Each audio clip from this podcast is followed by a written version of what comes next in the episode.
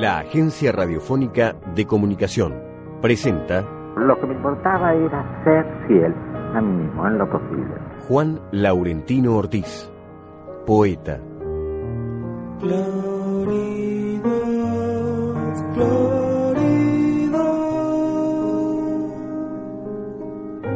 forma ligera y profunda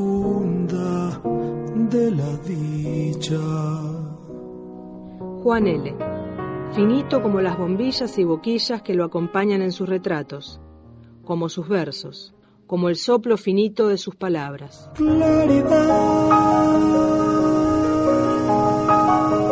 La vida y la poesía.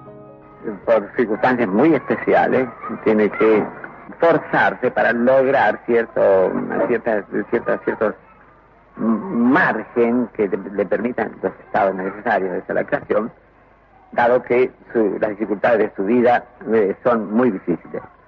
Pero, indudablemente que eh, aún dentro de esa marginalidad eh, cabe una, una consecuencia de dignidad entre lo que hace y lo que no hace. Me parece que es algo que se observa justamente en la sociedad actual, cuando en que los poetas no pueden ni desarrollarse, ni publicar, ni siquiera vivir eh, con en cierta elemental consecuencia respecto de, los poemas, ¿no?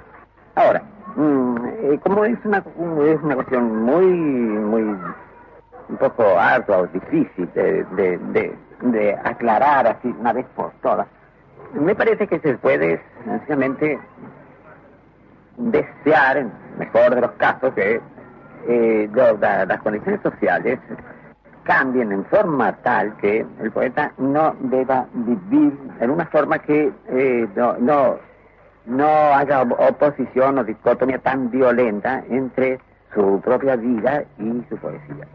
El poeta eligió un lugarcito al margen, lejos de los ruidos.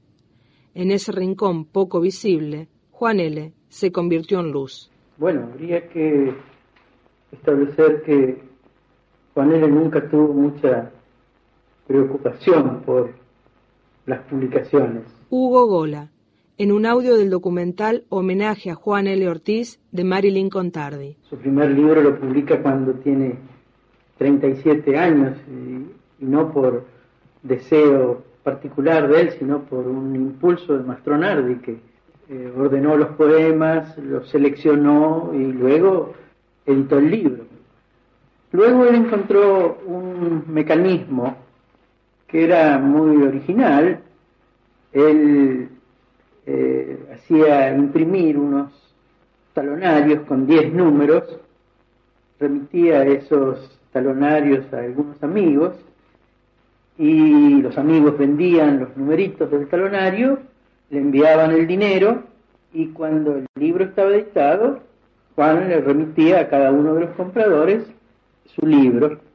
Pero claro, esta manera de editar era una manera muy particular, así los libros no aparecían nunca en librerías, iban a destinatarios fijos, casi siempre los mismos, y eso lo hizo durante muchos años, pero cuando la Biblioteca Vigil edita en el Aura del Sauce, en 1969, 70, eh, Juan Eli hacía más de 10 años que no publicaba ningún libro. La mitad de la obra prácticamente estaba inédita. Es decir, en primer lugar, porque Juan no había demasiada preocupación por publicar, pero luego, y de manera especial, porque nunca las editoriales argentinas se interesaron mucho por la poesía de Juan Elia Ortiz. Él fue siempre un poeta marginal, un poeta aislado, reconocido por alguna gente del país, pero desconocida por lo que se llama el mundo cultural oficial, ¿no? Juan L. no recibió nunca en su vida un solo premio, no recibió ningún tipo de distinción, de beca, ni de valoración especial de su obra.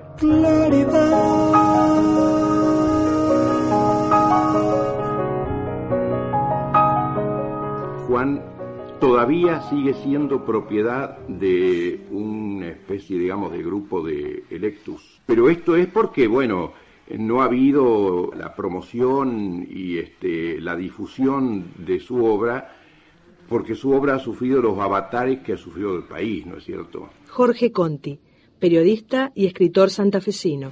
Hoy decíamos, por ejemplo, que las obras de Juan fueron editadas originalmente en unas hermosísimas y anónimas editoriales entrerrianas, yo casi diría no editoriales, imprentas. Eran imprentas, imprentas de pueblo, ¿no es cierto, Walter?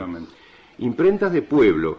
Y él las editaba en esas imprentas porque eran las únicas que le respetaban su necesidad de disponer en la página el verso en una tipografía muy pequeña que casi la hacía tan evanescente como su propia poesía y que dejaba mucho espacio en blanco como el aire que el poema necesitaba para respirar en la página, y eso se lo respetaban esas imprentas.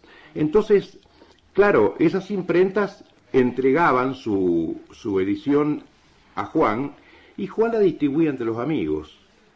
Obviamente ese no es el procedimiento de marketing, digamos, más apropiado.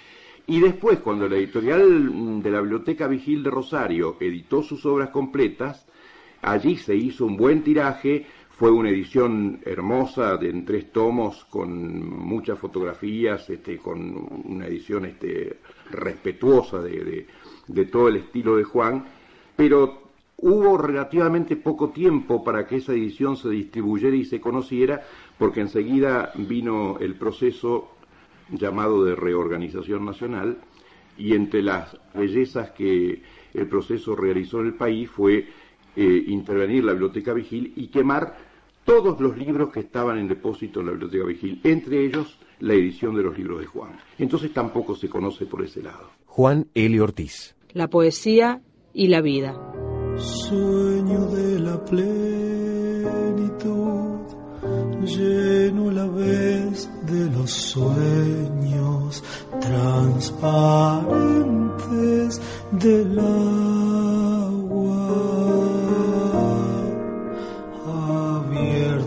a otro abismo, aún más puro.